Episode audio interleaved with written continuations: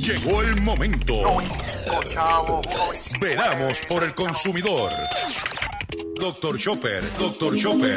Hablando en plata, hablando en plata.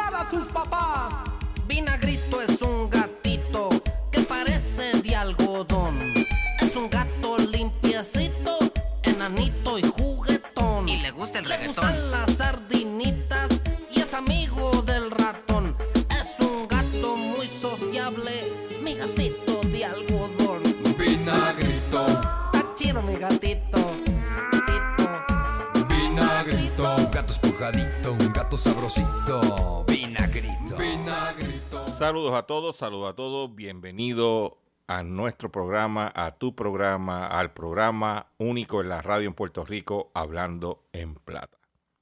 Hoy es miércoles 8 de febrero del año 2023 y este programa se transmite a través de la cadena del consumidor. Las estaciones que integran la cadena del consumidor son el 610 AM, Patillas, Guayama, Calley, el 94.3 FM, Patillas, Arroyo Maunabo, el 1480 AM y el 106.5 FM, Fajardo, San Juan, Vieques, Culebra, and the US and British Virgin Islands. Las expresiones que estaré emitiendo durante el programa de hoy son de mi total y entera responsabilidad de Gilberto Arbelo Colón, el que les habla.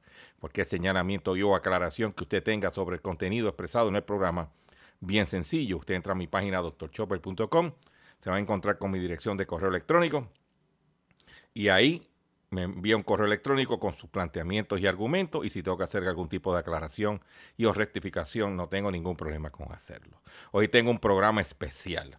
Hoy le vamos a compartir la segunda parte, el segundo paso que usted tiene que hacer para reclamar el cobro ilegal de su tablilla al momento y trámite, tablilla y trámite al momento de eh, adquirir un vehículo de motor nuevo o usado. En, este, en esta entrevista pretendemos contestarle todas las preguntas, todas las dudas que usted tenga, para que usted haga su reclamación. Solicite que le devuelvan su dinero.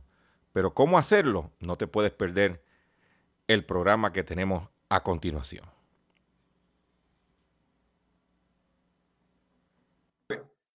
Y que ahora pues vamos a traer a el diálogo, a la live, al licenciado Ignacio García Franco. Buenos días, licenciado.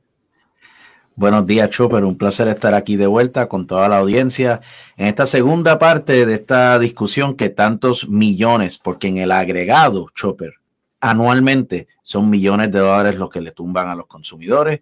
Eh, en esta segunda parte vamos a compartir otros ejemplos y, e ir al proceso puntual de cómo usted consumidor reclama la devolución de ese dinero, ya pasando de la que discutimos el domingo pasado, que era la carta, que la discutiremos ligeramente de nuevo, y transicionando a lo que es la querella que usted consumidor tiene derecho a radicar en DACO, libre de costo, porque no cuesta radicar una DACO, y usted también tiene derecho a hacerlo sin abogado.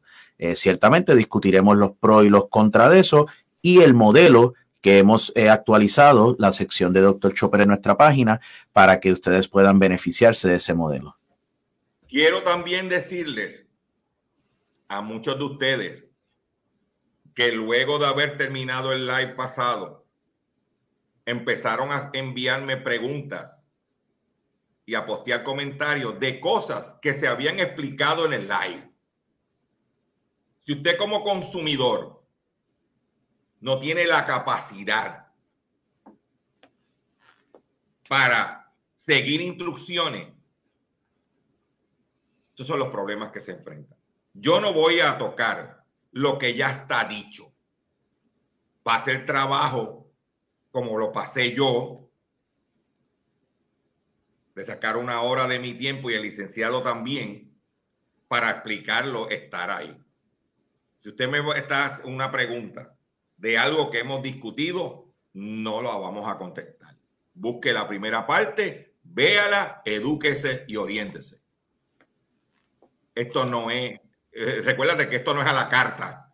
Y esto, doctor Chopper va a cumplir ahora en abril 18 años. Mi trabajo es uno voluntario y libre de costo a los consumidores. Pero usted como consumidor tiene que hacer su parte. Porque para mí lo más fácil era yo coger y llamar al licenciado y decir, ay, licenciado, me tumbaron, ¿usted me puede ayudar? No, no. Yo seguí las instrucciones que dio el licenciado y estoy haciendo mi trámite. Licenciado, vamos, vamos a entrar en cancha. Vamos a entrar con eh, algunas dudas que tuvieron genuinas del live anterior que usted eh, eh, desea aclarar o traer a, la discusión. Por favor. sí, porque como, como sabe Chopper y toda la audiencia, nosotros revisamos los comentarios para las preguntas más comunes o que nos llaman la atención para poder traerlo. Y hubo cinco comentarios en particular que vamos a de forma bastante ligera reaccionar a ellas. Una de, uno de esos comentarios, que de hecho lo he visto ya repetido hoy, es expresando que DACO no sirve para nada y que a la larga esto se va a quedar en nada. Déjeme expresarle que en, la, en, en materia de estos cargos, estos cargos en particular, eh, afortunadamente lo que yo he visto es que DACO, los jueces de DACO, están siendo bastante agresivos a favor del consumidor en relación a este tema. Los concesionarios están bien, bien molestos con lo que está pasando. Los concesionarios incluso están bien molestos porque jueces del DACO están aplicando lo, resuelto por el Tribunal de Apelaciones, que lo discutiremos más adelante, que está también en la página que está el link compartido. ¿Verdad? También molestos que los jueces están utilizando ese semiprecedente, semi porque no es del Tribunal Supremo, no es vinculante, pero es persuasivo. Eh, los jueces del DACO, mayoritariamente mi impresión de lo que he visto, están conscientes que estos cargos son ilegales o como mínimo altamente cuestionables. Es cuestión de que el, consumidor sepa articular su querella correctamente para estar en buena posición de que el DACO le haga justicia. Eh, y finalmente sobre este asunto y DACO. Yo tengo reparos eh, interminables con DACO. Yo llevo ya también unos 20 años en la palestra pública y, y he sido un crítico de muchas cosas de DACO. Pero en, la, en, las, en una de las áreas que son bastante sólidos a favor del consumidor es en materia de, de cargos y prácticas engañosas de, de poca monta. Cuando son cosas así de 300, 500 dólares, donde el esquema es bastante claro, el DACO históricamente ha sido bastante bueno a favor del consumidor. Tenemos dificultades un poco mayores cuando estamos hablando de controversias de, de, de, cosas más grandes, que se está pidiendo cancelar el contrato de, compra de un carro, pues ahí entran en juego pues presiones mucho, mucho más altas. Pero cuando estamos hablando de estos tipos de cargos de 500, 700, 300, 400 dólares, si es ilegal y el usted consumidor lo presenta bien, el DACO es bastante favorecedor. No obstante, voy al segundo comentario una persona comenta, conozco una persona que ganó caso en DACO, el dealer no le ha entregado el cheque, son unos pillos. Refiriéndose a un consumidor que precisamente reclamó en DACO, ganó y no le han dado el cheque. ¿Qué pasa en ese escenario? Lo voy a comentar bien ligero porque vamos en un futuro con Chopper aquí en Hablando en Plata a hablar bien detalladamente sobre el proceso de lo que llaman ejecución, de cómo usted hace valer la decisión del DACO a su favor y cómo hace que la pueda cobrar, porque la decisión del DACO, como cualquier sentencia, es un pedazo de papel tiene fuerza vinculante, pero hay un procedimiento que se tiene que llevar post decisión para ir al tribunal a cobrarlo. ¿Qué ocurre? Es bien difícil conseguir un abogado que le lleve un caso de 700 dólares y le cobre a usted una cantidad que sea razonable. No obstante, DACO tiene una división sobre este particular. Existen mecanismos para usted hacer valer esto y cobrarlo. Eso será objeto de un live separado específicamente de cómo usted cobra el caso de DACO a su favor, que si usted tiene un caso a su favor o conoce a alguien, pendiente a ese, a ese live en un futuro. Otra persona preguntó eh, si tengo dos vehículos eh, comprados en un mismo dealer, ¿se hacen cartas juntas o individuales? Mi recomendación siempre es, si usted de un mismo dealer compró dos, tres vehículos y está el cargo, haga las cartas por separado. De esa manera, usted tiene un reclamo individualizado de cada uno y cuando se lleva una querella, si es que se tiene que llevar una querella, pues esté claro uno separado eh, del otro. Dos personas hablaron sobre, sobre ejemplos específicos sobre los cargos. En uno le cobraron un carro usado, 500 dólares en el 2020, y la persona preguntó si se puede recuperar eso. Sin duda, incluso en el 2020 para acá es cuando se enmienda de que en el auto usado no se puede cobrar ningún cargo en lo absoluto en, en de, la reglamentación eh, del DACO. Los últimos dos comentarios me llamaron mucho la atención y los voy a compartir porque es una realidad que aquí Dr. Chopper promueve agresivamente y es cierto. Mire lo que comentó una persona. A mí me querían cobrar 595 dólares en un dealer en la Kennedy y cuando les dije que no, me lo bajaron a 300. ¿Cuál es el punto de eso? Usted tiene fuerza de negociación. Usted puede responderle al dealer, no voy a pagar esa cantidad de dinero y puede negociar para que se la rebajen significativamente y además sabemos de lo que estamos discutiendo que el cargo es ilegal por completo. Usted puede negociar para que le bajen el cargo y de todas formas poner abajo, no estoy de acuerdo con este cargo y firma de forma que puede ir a reclamar después. El último comentario una persona pues indicó que en adición a este cargo quieren obligar a comprar una garantía extendida, tratamiento de la pintura, eh, que este consumidor se negó y cuando iba a salir del dealer, el dealer pues le indicó no, no, no, no hay problema y no le cobró nada. Ese tema de las garantías extendidas y otros cargos ha sido objeto de lives aquí con Chopper, como acaba de mencionar eh, eh, Arbelo, busquen en el catálogo de la colección de videos de Chopper, ahí está la discusión amplia sobre todo esto. Usted tiene la fuerza mayor que usted tiene. No es que puede demandar, la fuerza mayor es que usted es el que tiene el dinero y ellos quieren hacer la transacción. Usted les puede indicar, no voy a aceptar el cargo y la fuerza mayor que tiene es largarse del concesionario. Yo, este que está aquí hablando, y Chopper lo sabe porque este ejemplo yo lo, yo lo he compartido en vistas públicas. Yo tuve un caso con mi esposa donde se había negociado el precio, todo estaba coordinado, un vehículo de casi 70 mil dólares y que conste, no era el mío, el de mi esposa. Yo jamás compré un carro de 70 mil dólares, pero al final ellos se negaban a eliminar el cargo de 600 dólares por de, por de traspaso y yo me levanté y me marché con, con, una sonrisa, porque el que pierde el negocio al final del día es el concesionario. En ese sentido, sepa que usted tiene que ir con ese plan de acción si va a comprar el auto, a no dejar que ellos lo presionen a estar incurriendo en gastos ilegales, pero ciertamente el resto de la discusión de hoy es si usted ya cayó en la trampa, ya cayó en el fraude, cómo usted va a efectivamente pedir el reembolso de ese dinero. Yo quisiera, antes de entrar con las próximas preguntas, hacer unos comentarios sobre lo que usted acaba de decir. Lo primero, usted consumidor que me está escuchando. Los distribuidores de vehículos y motores en Puerto Rico el mes pasado hicieron una presentación donde ellos proyectan menos ventas para el año 2023. Factor alza de intereses, inflación. ¿Qué quiere decir eso? Que el mercado se está moviendo de un mercado de vendedores a un mercado de compradores, donde el consumidor va a tener más fuerza al momento de negociar.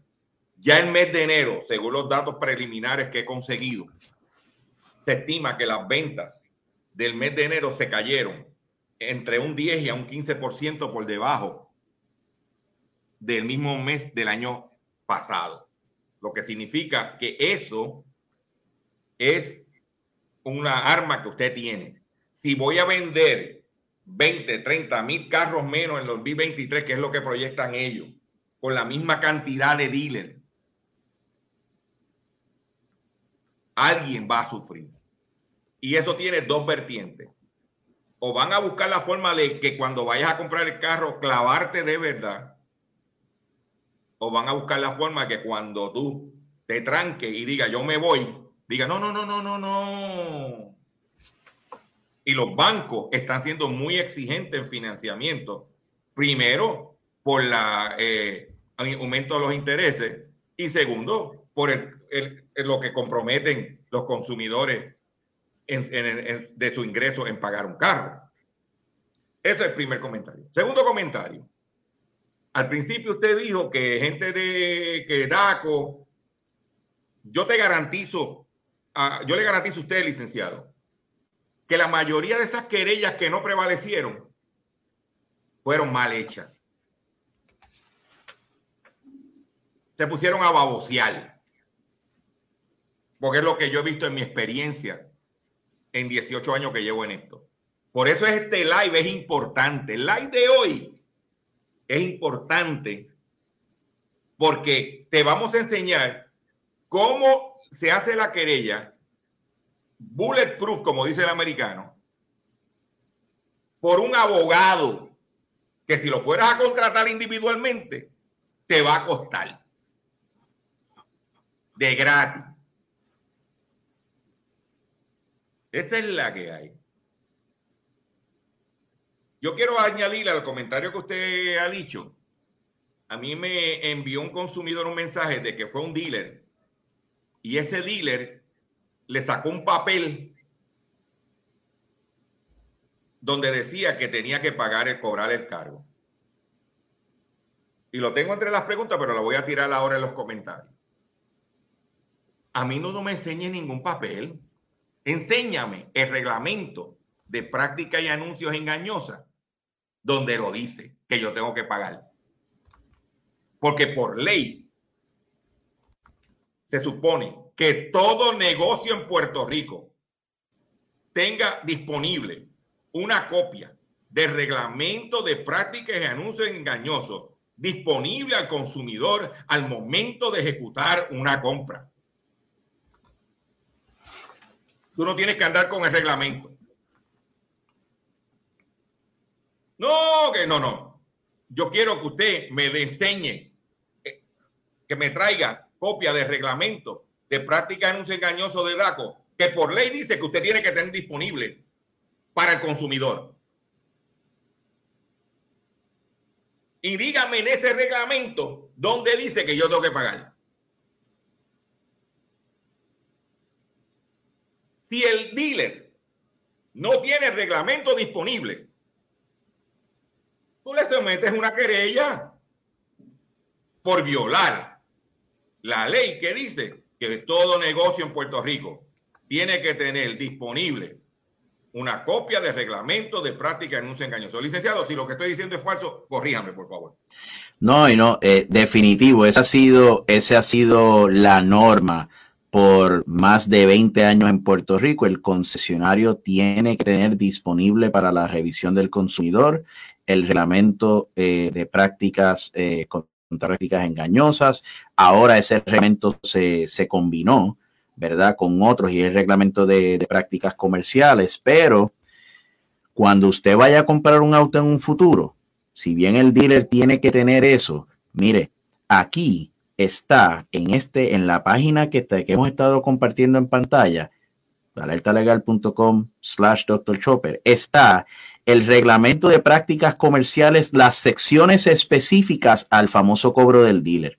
O sea que usted puede ir allí y ya de, cuando ellos saquen su papel interno, usted saca, eh, eso solamente cuatro paginitas, audiencia, cuatro paginitas, las secciones, y puede sacarlo y decir, no, mire, usted ve aquí el reglamento, ese cargo está prohibido.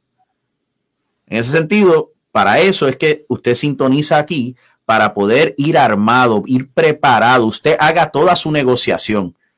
Usted negocie su precio, negocie todo y usted está con la tranquilidad porque tiene en el bolsillo el copia de las cuatro paginitas del reglamento. Y cuando al final, como es que es lo que suelen hacer, le viene el vendedor con que mira, está este otro cargo, usted le dice, ¿a qué cargo usted se refiere? ¿Tal cargo? No, no, no, mire, eh, aquí está la sección del reglamento, eso es ilegal. y usted me tiene que honrar el negocio. Ya nosotros cuadramos el número, los pagos, todo lo demás. Si usted no me honra el negocio, yo no solamente voy a radicar una querella ahora entonces por el cargo, voy a radicar una querella por la práctica fraudulenta para que los multen. Si usted no tiene ese reglamento, pero conoce y recuerda esta conversación, usted como Chopper acaba de decir, les dice, eh, búsqueme el reglamento de DACO que usted lo tiene que tener eh, disponible y usted va a la sección sobre el particular y se lo enseña allí al vendedor que ese cargo está prohibido. Vamos a las preguntas adicionales. Eh, ¿Cuál sería el cobro o trámite de un vehículo comercial? Vehículo comercial el, el, el, los concesionarios eh, se están ingeniando todo tipo de artimaña, ¿verdad? De artimaña para cobrar más dinero. Aparte es que esto es un carro comercial y lo demás. Eh, a veces dicen como es un vehículo de carga y el vehículo de carga no es que sea comercial, es que por la ley de tránsito ciertos vehículos como pickups, entre otros, tienen que tener tablilla de carga y cobran más dinero la reglamentación del DACO no discrimina entre un vehículo que sea para su uso de trabajo o comercial o un uso de consumidor. Si usted compra el vehículo para fines personales, entiéndase, no para la reventa, a pesar de que usted sea, por ejemplo, un contratista o una persona que va a utilizar el vehículo en parte para su comercio, usted sigue siendo un consumidor.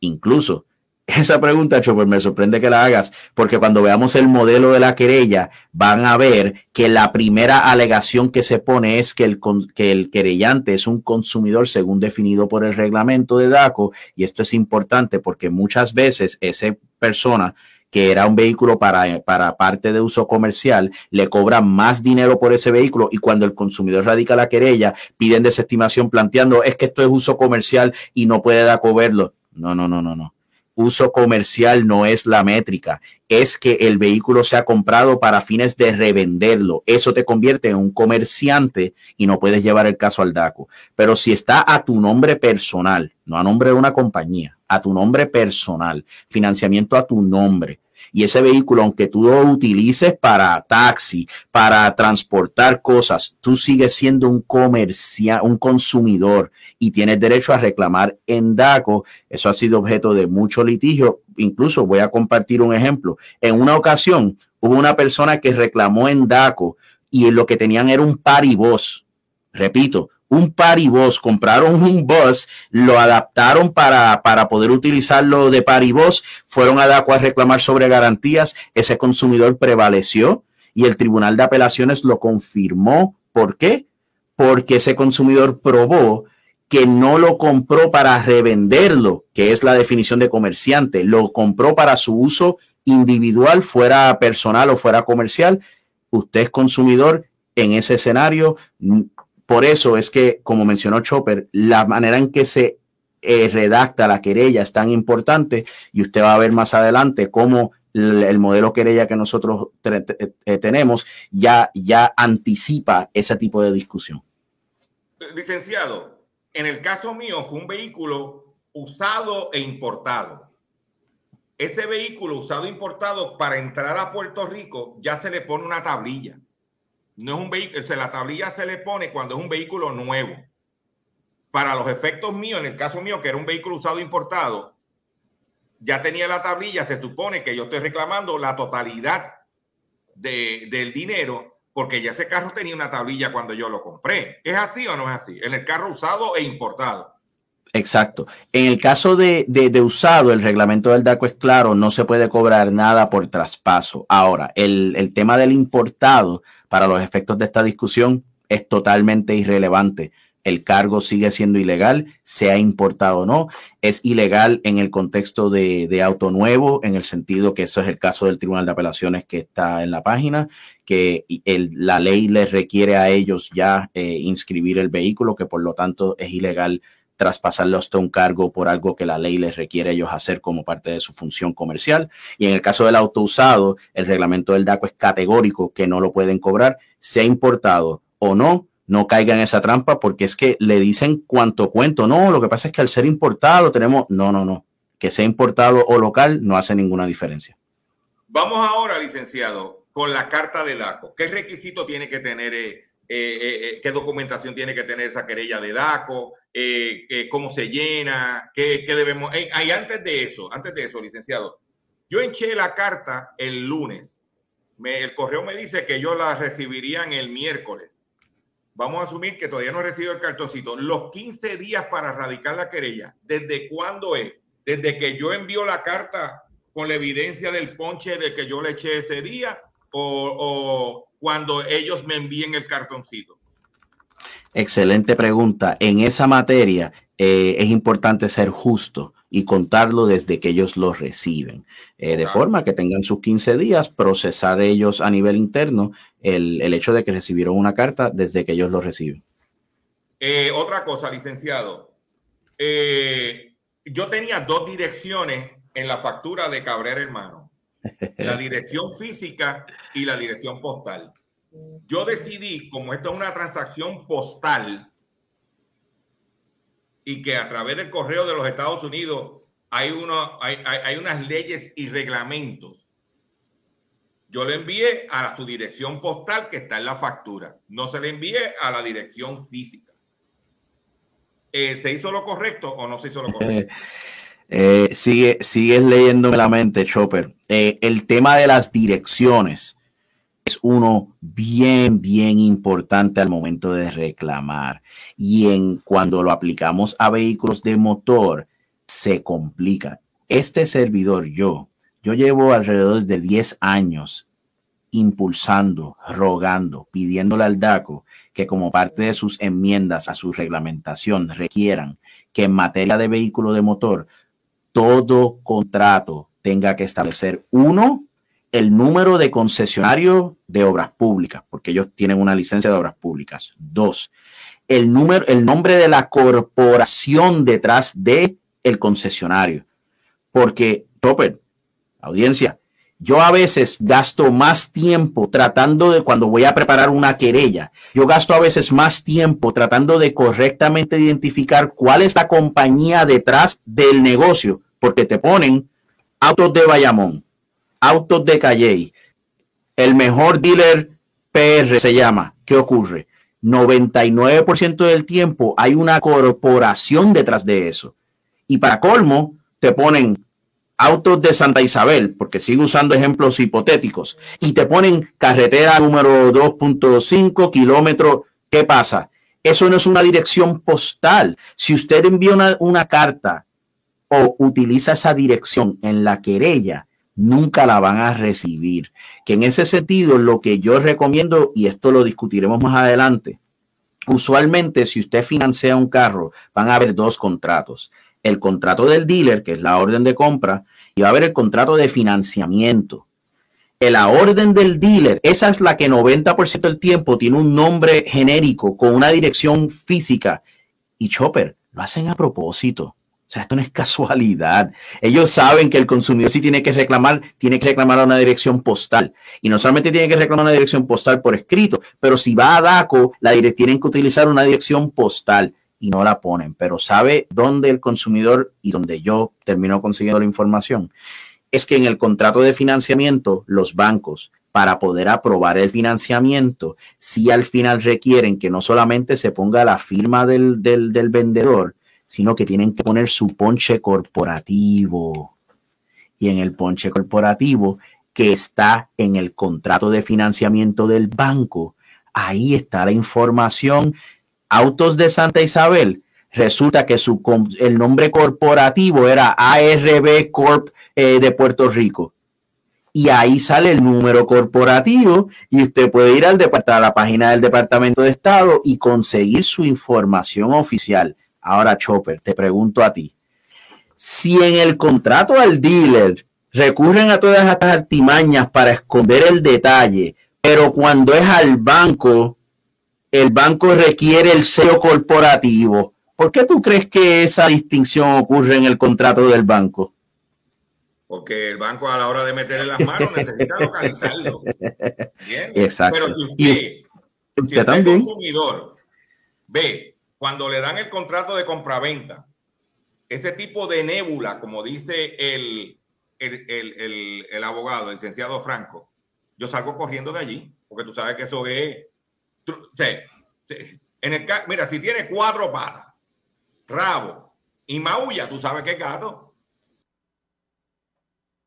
En este momento vamos a ir a una breve pauta eh, pausa comercial para que las estaciones cumplan con sus compromisos comerciales. Y cuando venga, venimos con más de esta importante e interesante entrevista.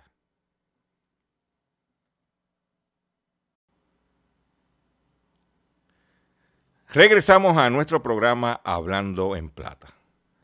Preste mucha atención a lo que viene ahora en esta parte de la entrevista. Es sumamente importante. Si usted sigue las instrucciones, no va a tener ningún problema. Te la estamos poniendo, como dicen por ahí, fácil.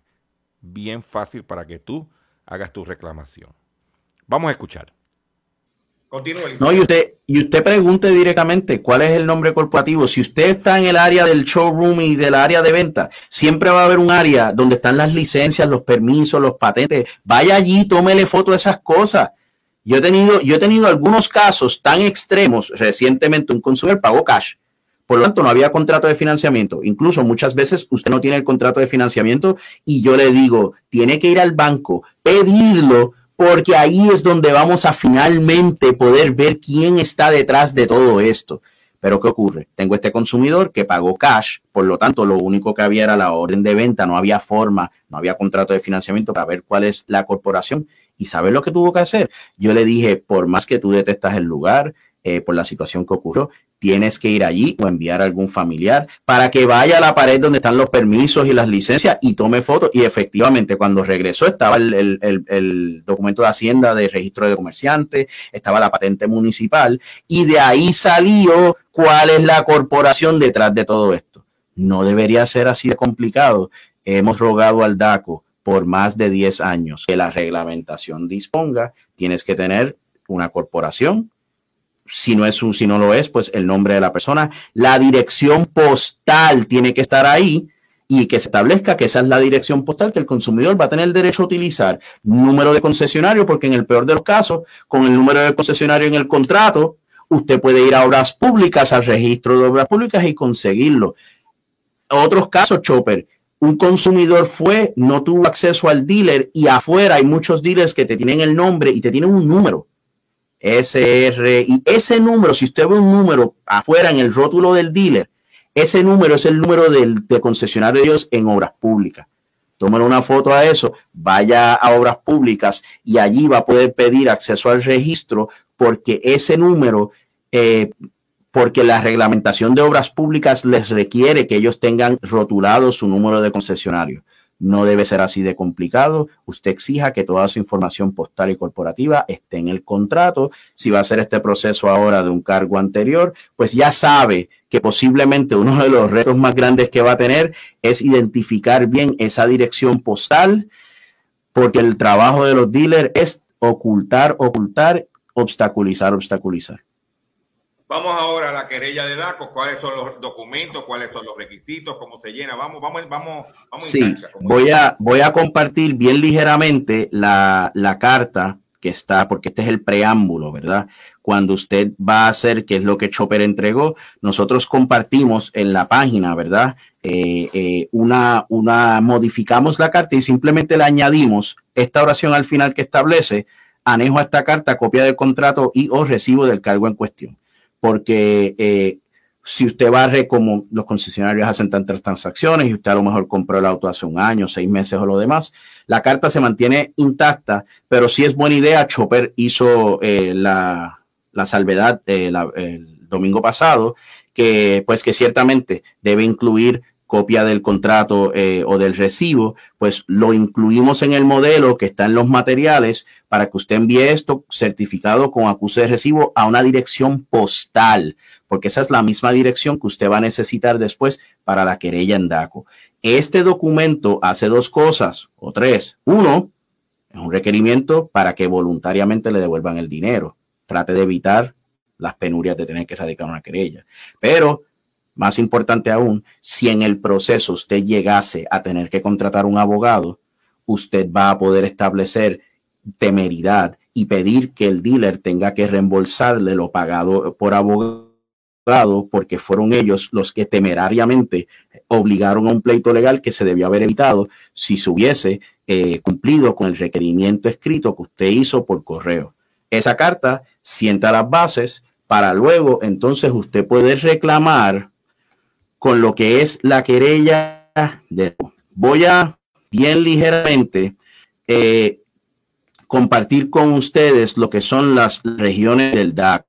DACO tiene uno, dos, tres, cuatro, cinco ahora mismo regiones. Sepa que la región de Ponce, que es esto que ve acá abajo, está actualmente operando desde Santa Isabel, Caguas, San Juan. Esto es por los colores donde se ven los casos de DACO. Las querellas de DACO se presentan según el municipio donde usted vive, no donde vive el comerciante. Por lo tanto, si usted vive acá en Caguas, pero y compró el carro en Mayagüez porque se fue para allá para la número dos, porque que había mejores negocios, ese dealer de Mayagüez tiene que venir a DACO de Caguas a tramitar su caso donde usted vive. Está diseñado así para la comodidad del consumidor no del comerciante. Esa distancia solamente puede ser un elemento para cuando usted radique su querella, si hay mucha distancia, el concesionario diga, wow, todo lo que yo voy a gastar en viaje, abogado, mejor salgo devolviéndole este dinero cuando saben que la querella está bien redactada y eh, hay una distancia eh, grande. Estas son las regiones de, de, DACO, del, del Departamento de Asuntos del Consumidor. Esto está en la página alertalegal.com diagonal Dr. Chopper. Aquí también está en la página lo que son las direcciones de cada una de las regiones de DACO, la dirección física, los números de teléfono. Bien importante, las querellas, creo que Chopper tiene una pregunta al respecto, las querellas usted debe presentarlas personalmente en las regiones de DACO. DACO tiene número de teléfono, DACO tiene email, DACO tiene también recientemente un sistema de, erradicación de querellas. Chopper, mi recomendación, tú la conoces, no utilicen el sistema de erradicación de querellas. Usted radique personalmente su querella, sale de allí con el documento ponchado. Incluso cuando usted va a DACO con la querella ya lista, como la que vamos a estar discutiendo y está en la página, usted sale de ahí en cuestión de 15 minutos. Porque como el documento ya está listo, usted llega allí y dice, vengo a radicar una querella. Eh, ¿Contra quién? Aquí está el documento, aquí está el nombre, aquí está la dirección. Ellos le, hacen, le llenan el formulario, usted lo firma, como su querella lo que hace es que se aneja, usted sale de allí. Incluso nosotros, una querella como la que está en la página, yo voy allí con el original y con mi copia. Mira, tengo una querella, como si yo fuera un literal mensajero me ponchan la original, se quedan con ella, ponchan la copia que es la mía y, y me volteo y estoy en la sala de DACO literalmente 15 segundos. Usted puede hacer eso cuando tiene la querella. Usted no tiene que ni que explicar ni hablar porque la querella establece todo y estarán viendo el ejemplo. El sistema de DACO sí funciona bastante bien una vez el caso está activo. Se utiliza bastante para erradicar escritos y lo demás, pero la radicar la querella es un paso tan importante que lo idóneo es que usted tenga su copia ponchada, tiene la fecha, tiene la hora, eh, y ahí no hay espacio para confusión. El sistema de DACO a veces comete ciertos errores eh, en, cómo recibe los papeles por el sistema y los notifica. Queremos evitar ese tipo de cosas. Usted tiene su, su documento físico ponchado. Chopper, antes de ir ya a la, a la querella per se, ¿algún comentario o pregunta? No, no, continúe, continúe, para no, no perder el flow, como dicen por ahí. Ok. Muy bien, vamos a lo más importante que vinimos, que es la querella que está compartida en la página. Y vamos aquí a ligeramente repetir, alertalegalpr.com slash Dr. Chopper va a encontrar modelo de querella, es el último documento que está allí. Miren. Aquí, oficina regional, usted pone la oficina regional, ya las enseñamos. Querellante es usted. Querellado es el dealer. Mire la primera alegación. La parte querellante es un consumidor según definido por el reglamento, persona natural que adquiere o utilice productos o servicios como destinatario final, entiéndase, no para la reventa. Ahí se está dejando claro que usted es un consumidor, no importa para que usted use el carro. La segunda es la dirección postal del consumidor. La tercera es el correo electrónico, porque la dirección postal es donde el DACO va a estar notificando las cosas. Es la que establece el municipio donde usted vive y donde se va a ver el caso. El ejemplo que di anteriormente, si usted vive en Caguas, pero compró en Mayagüez, el caso se ve en Caguas. Por eso es que cuando usted radica esto así, usted no tiene ni que esperar en DACO para que lo atiendan, porque toda la información que el DACO va, a necesitar para activar la querella ya la tienen aquí. El, el cuarto se establece pues la fecha que se adquirió un vehículo mediante compraventa o arrendamiento. Usted dítelo, es un documento Word. Si usted lo que compró fue compró y no arrendó, pues quite el que no aplique. Eh, en, el, en el concesionario querellado tal, usted pone ahí el nombre del dealer. En adelante, por ejemplo, si es Automotors of Puerto Rico, pues yo después pongo en adelante Automotors para que así usted siempre se pueda referir a una versión más corta, a un vehículo nuevo o usado, borre el que no aplique, marca, modelo, VIN number, en adelante vehículo a un costo convenido, se establece cuál fue el precio eh, acordado. Al momento de la compra del vehículo, pues aquí se deja en blanco para situaciones que a veces pues puedan ocurrir. La mayoría de las veces eso usted lo borra si no hay nada particular. Al momento de la compra-venta, la parte querellante entregó a, aquí es el nombre del dealer, un pago por, y aquí hay diferentes formas que lo llaman. Usted lo edita y le pone lo que le llamaron. Dog fee, acquisition fee, eh, trámites trámites, traspaso, inscripción de deuda, cargo por adquisición. Ellos le llaman 20 mil cosas. Usted ponga ahí lo que ellos le, lo llamaron y, el, y, la cantidad. Y pone el exhibit, que es lo que usted aneja. Le escribe exhibit número uno.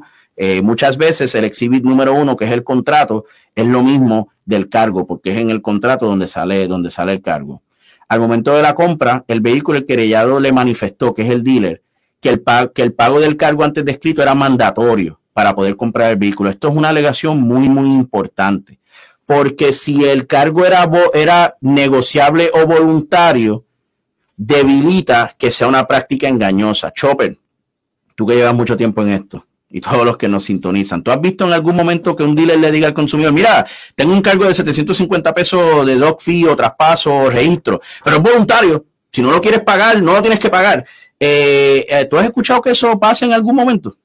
Eh, el día que eso suceda me crece pelo. Exactamente. So, en ese sentido, usted tiene que ir adaptando estas alegaciones a lo que pasó en su caso. Si en su caso efectivamente pasó lo que siempre suele pasar, que el vendedor le dice, no, mira, ese cargo usted lo tiene que pagar, pues ahí está la alegación. Ahí es donde comienza, esa alegación número 7 es donde comienza la ilegalidad y la práctica engañosa.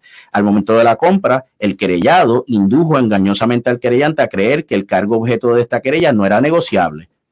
Eso es parte de, de, cómo se sientan las bases de la, del fraude y de la práctica engañosa.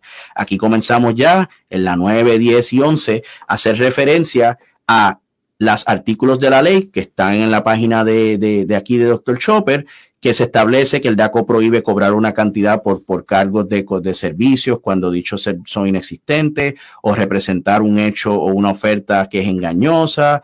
El reglamento del DACO también prohíbe el que oculten datos relevantes. Lo de datos relevantes, ¿dónde entra en juego? Yo voy allí, él dice que el carro cuesta 20 mil pesos, lo negocio, me apruebas el financiamiento y todo lo demás, y me ocultas el dato relevante que como parte del negocio yo voy a tener que pagar estos 400, 500, 700 dólares. Estás ocultando datos relevantes para yo poder tomar una decisión de si voy a comprar o no. Eso es una práctica engañosa. Además, la reglamentación del DACO prohíbe que se graben con cargos adicionales separados al precio los servicios básicos accesorios. Si tú dealer tienes un servicio accesorio como un gestor para ir a obras públicas a hacer el trámite que la ley te requiere, que es registrar el carro, tú no puedes cobrarle eso al consumidor. De igual forma, DACO prohíbe grabar con cargos adicionales separados al precio.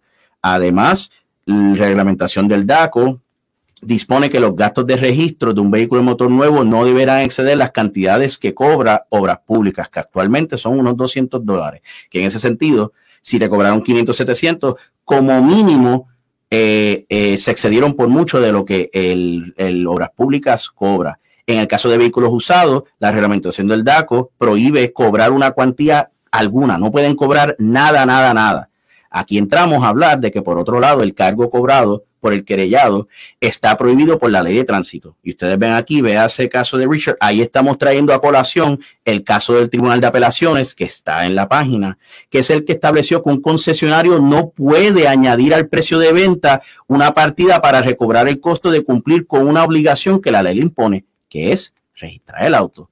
En la número 15, aquí se establece todas las diferentes razones por lo que este cargo es ilegal. Se establece, es claro que el cargo cobrado constituye un cargo ilegal, un enriquecimiento injusto, un enriquecimiento ilegal, eh, un encarecimiento del precio, un incumplimiento con, con dar un, un con, con anunciar un dato relevante del precio, un cargo de servicios inexistente, una adición disimulada al precio de venta que ya se había negociado, eh, un cargo ilegal basado en la ley. O sea que aquí en ese número 15 se establece todas las razones por las cuales ese cargo es ilegal.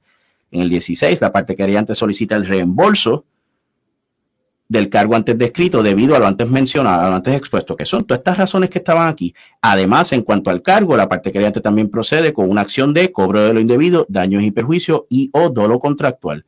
Cobro de lo indebido, pues es bastante claro, me cobraste algo indebido, daños y perjuicios porque me ocasionaste un daño al mentirme, al defraudarme, el daño fue el cargo que te cobraron y dolo contractual de lo que se trata eso es de fraude contractual eh, en las negociaciones, mala fe intencional. Finalmente, se establece que cualquier disposición reglamentaria que permita el cobro total o parcial del cargo objeto de esta querella es ineficaz por ser contraria a las disposiciones de la ley de tránsito. Voy a repetir. Se alega que cualquier disposición reglamentaria que permita cobrar total o parcialmente ese cargo es nulo porque es contrario a la ley. Chopper, ¿tú te acuerdas a qué disposición reglamentaria me estoy refiriendo? Sí, a la del reglamento de DACO. Exacto. Dele para adelante, licenciado, dele para adelante. Eh, aquí se establece lo que se pide, la súplica, que se decreta en la unidad del cargo y se ordene su reembolso. Le den 1.500 dólares en daños y perjuicios por encima de eso, por el más rato que usted ha tenido que experimentar. Se ordene 1.500 dólares de abogado si usted tiene que terminar contratando un abogado, que la idea es que no tenga que hacerlo. Se le imponga una multa de 10.000 dólares.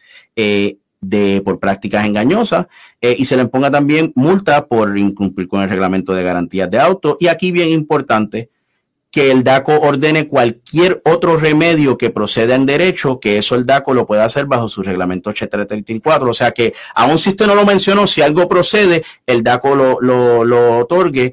Y aquí es bien importante. Usted le tiene que decir al DACO cuál es la dirección postal de ese querellado, de ese concesionario porque es ahí donde DACO va a notificar la querella. Por lo tanto, usted tiene que hacer esa diligencia, esa asignación de ya de antemano tener cuál es la dirección postal para ponerla ahí. Se firma al final. Si usted es soltero y está solo, firma usted. Si ustedes están casados y están reclamando juntos, pues firman los dos.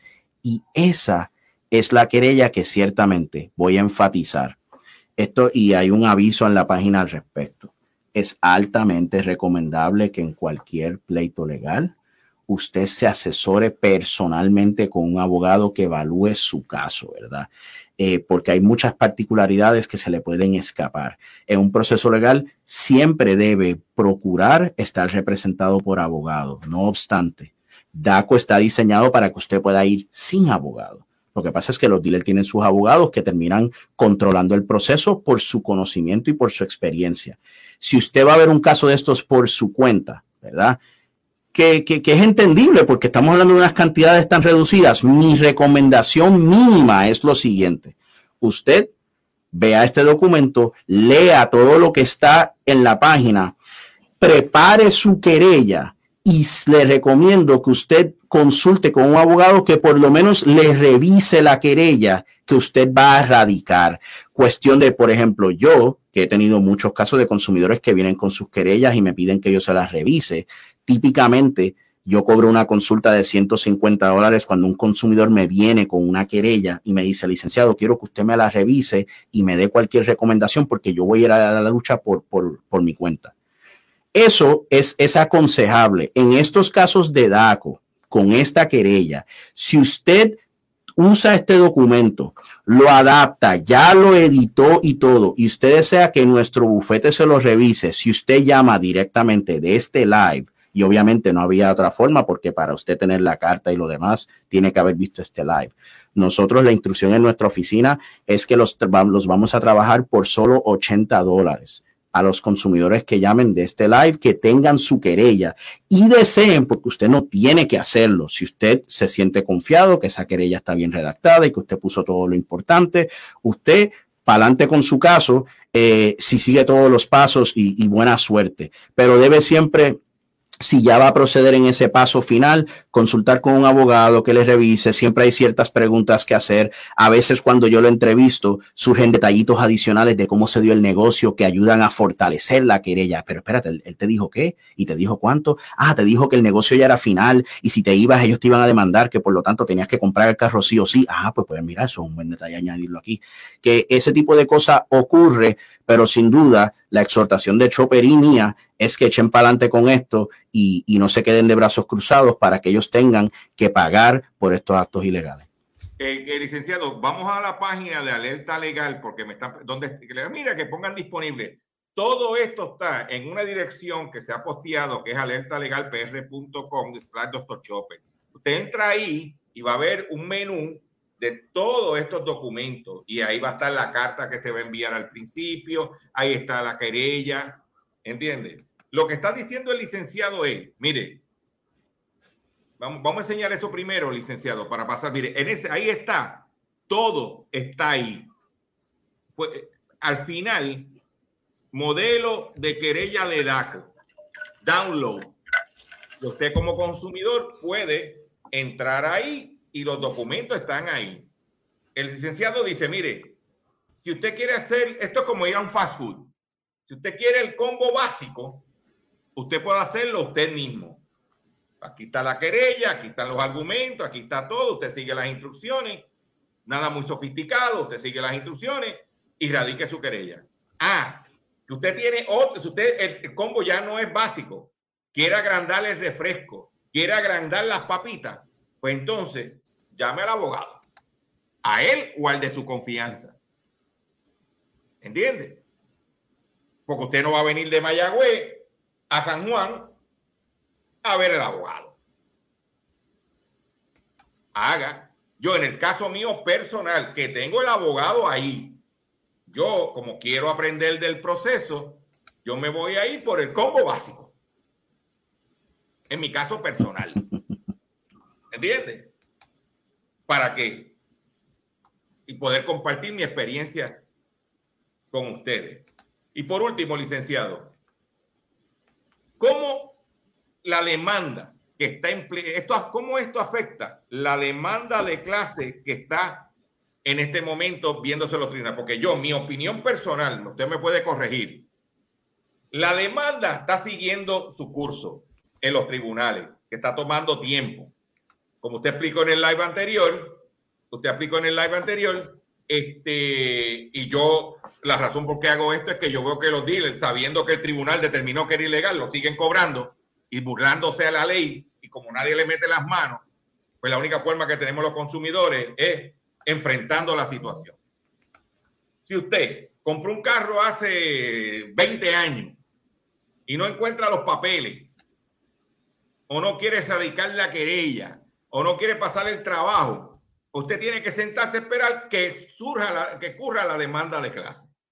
Ahora, si usted quiere y tiene la evidencia documental de que puede reclamarlo ahora y para llevarle el mensaje a los dealers, porque lo más importante de esto es llevarle el mensaje a los dealers que nosotros los consumidores ya dijimos basta ya y vamos a reclamar nuestro dinero. Entonces usted se va por este mecanismo alterno. Eh, corríjame, licenciado. Sí, en cuanto al asunto de la demanda de pleito de clase, bien, bien, bien importante. Miren, miren este particular. Voy a explicarle qué pasa y le voy a, y voy a compartir una experiencia personal que yo tuve donde un consumidor se vio afectado en su reclamo. Entiéndase, no pudo terminar reclamando por un pleito de clase. Y el caso que tenía ante DACO estaba solidísimo. Mire, este pleito de clase de los compañeros que lo están llevando de forma valiente, están haciendo una increíble labor. yo no tengo la menor duda que en el mejor de los escenarios, repito, el mejor de los escenarios, ellos no van a estar en una posición si prevalecen en todo lo que va a pasar, porque la guerra es fuerte. En el mejor de los casos, van a ser 5 a 7 años antes de que ellos estén en posición de, de, de, de tratar de recobrar cualquier cosa. Segundo, si usted es consumidor, es miembro de la clase, eh, el reembolso que se reciba va a ser eh, menos el por ciento del abogado, que va a ser de 25 a 33%. Tercero, Chopper, tú conoces esto. La mayoría de los pleitos de clase de esta envergadura se terminan transando. Pues, ¿qué pasa? Una vez se certifica la clase, pasan por todo ese trabajo, como es tanto y tanto trabajo, se terminan identificando cuántos fueron los consumidores afectados por cada concesionario y entonces eh, se establece una transacción. Si en promedio lo que cobraba ganar 600 dólares, pues a lo mejor transan a 300 pesos por cada persona. Y si transan por 300 y usted pagó 700, pues ya usted perdió 400. Y adicionalmente, si el abogado cobra 33% y ellos transaron por 300, pues usted lo que va a recibir es 200. Eso es lo segundo.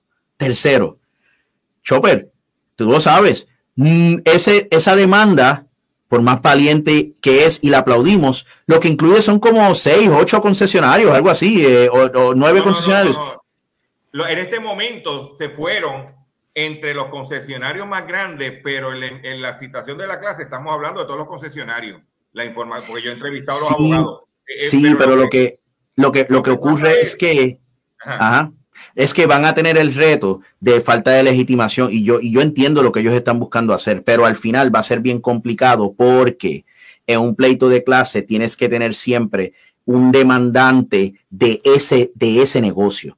Distinto es que si te estás demandando a Coca-Cola, pues son todos los consumidores. No, no, no. Cada conta, eh, y esto va a ser objeto de litigio agresivo. Ellos van a requerir, y sospecho que van a prevalecer, que para cada dealer demandado, tiene que haber un consumidor que haya comprado de ese dealer que represente a todos los demás consumidores que se vieron afectados por ese dealer.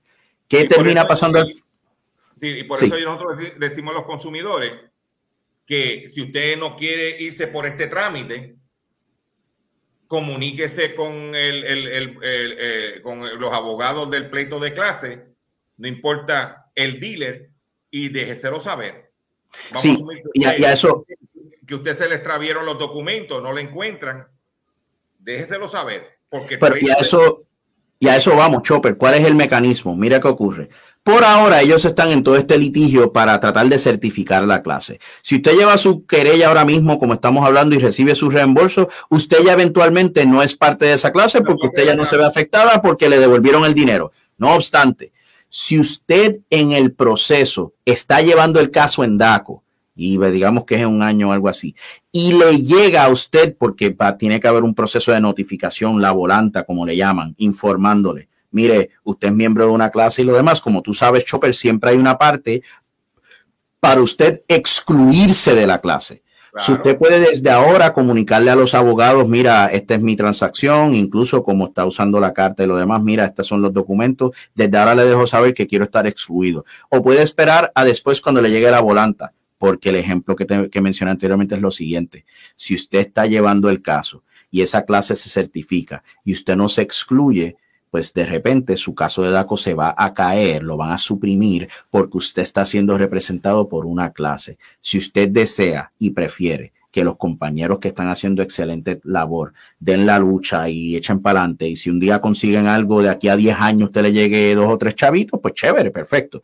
Pero si usted quiere hacer este proceso y usted llevar el, el, el caso para que le devuelvan, esté al tanto para que se excluya de la clase de los compañeros, porque de lo contrario estaría prohibido de ir a DACO y el usted excluirse de la clase no les afecta a ellos en ninguna manera. Simplemente tienen una o dos personas menos, ellos van a poder seguir con su caso, pero el caso de ellos sí puede suprimir el suyo. Esté muy pendiente de ese detalle. Eh, para el caso mío personal, que respaldo la iniciativa de la demanda de clase y estoy detrás porque eh, eh, como tiene que ser en este caso, yo, como no sabía lo que estaba pasando, si yo no tomo acción, pues estaría a merced de la clase. Pero basado Gracias. en el live anterior, lo que usted presentó y como yo estoy en un proceso de compartir mis experiencias con los consumidores, yo radiqué y, y si me devuelven el dinero como tienen que devolvérmelo, lo primero que le voy a notificar al abogado es, mire, quiero dejarle saber que hice mi trámite a través de la querella de DACO, que ellos también están ayudando a los consumidores hacer la querella a través de DACO también. Sí. Aquí no hay, o sea, aquí todo el mundo está remando para el mismo sitio. Que queremos es que el consumidor de, eh, reclame lo que le cobraron ilegalmente, primero. Y segundo, detener el robo a los consumidores por parte de estos dealers inescrupulosos. Yo la semana pasada mencioné a dos dealers que no están cobrando el cargo, que yo conozco, que es Nortecal y Hyundai Isabela. Ellos dejaron de cobrar el cargo cuando bajó la sentencia del tribunal apelativo. Pero de antes de la sentencia lo cobraban. Y usted tiene eh, dinero, usted tiene evidencia, ah, tiene derecho a cobrárselo. Porque en el caso mío, el carro yo lo compré en el 19 y estamos en el 23. Y yo quiero mi dinero para atrás. Eh, gracias, licenciado, por su, por su tiempo. Yo creo que más claro no canto un gallo, como dicen por ahí. Le dije que todos los que están haciendo preguntas que hicimos en el live anterior, que la vean. La decisión es individual, la salvación es individual. Usted decide si quiere reclamarlo, si no quiere reclamarlo, si quiere más enviar la carta. Eh, ustedes, la decisión es suya. Quiero recordarle que antes de hacer la querella en DACO, tiene que enviar la carta. Como usted hizo una gestión, eso fortalece, como dijo el, el licenciado, tu caso. Tiene las alternativas con ayuda de asistencia de un abogado o sin la asistencia de un abogado. La decisión es suya.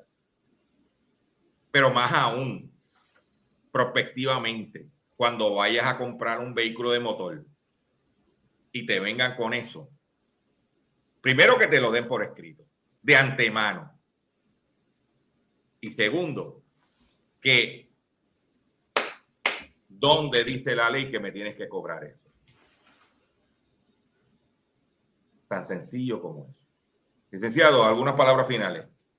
No, un placer eh, para nosotros. Ciertamente sospechamos que, que quizás es como en un mes estaremos de vuelta compartiendo ya ejemplos reales de consumidores, porque ya en la última semana recibimos algunos, pero esperamos recibir más, porque a nosotros no, no, no solo nos encanta poder ayudarles a fortalecer estas querellas, pero recibimos el insumo de lo que está pasando en la calle y eh, va a ser eh, muy placentero poder regresar quizás en uno o dos meses a compartir ejemplos de casos. Si usted consumidor envía la carta y le reembolsan o lo llaman y se ponen a negociar, déjenos saber a mí y a Chopper eh, si, si, si tiene experiencias particulares, déjenos saber porque nos encanta poder compartirlas para que su experiencia, su situación, buena o no tan buena, ayude a otros y nos ayude a nosotros tener el material necesario para educar y evitar que otros caigan en estas trampas. El licenciado, voy a hacer, lo voy a sacar de, del aire este, para yo despedirme de la audiencia. Como han podido escuchar la entrevista, todo está ahí. Yo lo único que le voy a pedir a usted es lo siguiente. Haga su parte. Haga su reclamación. Doctor Chopper, ¿cómo te puedo ayudar? No, como doctor Chopper, ¿cómo nos podemos ayudar? Siga las instrucciones y haga su reclamación. Es la única forma. Estamos sin gobierno. Estamos huérfanos de protección. La única forma que tenemos para defendernos es nosotros mismos haciendo la reclamación y te hemos provisto de todos los detalles, formulario y todo totalmente gratis para que usted lo haga. Le agradezco su paciencia, le agradezco su sintonía, comparta este contenido y nos vemos en el próximo programa.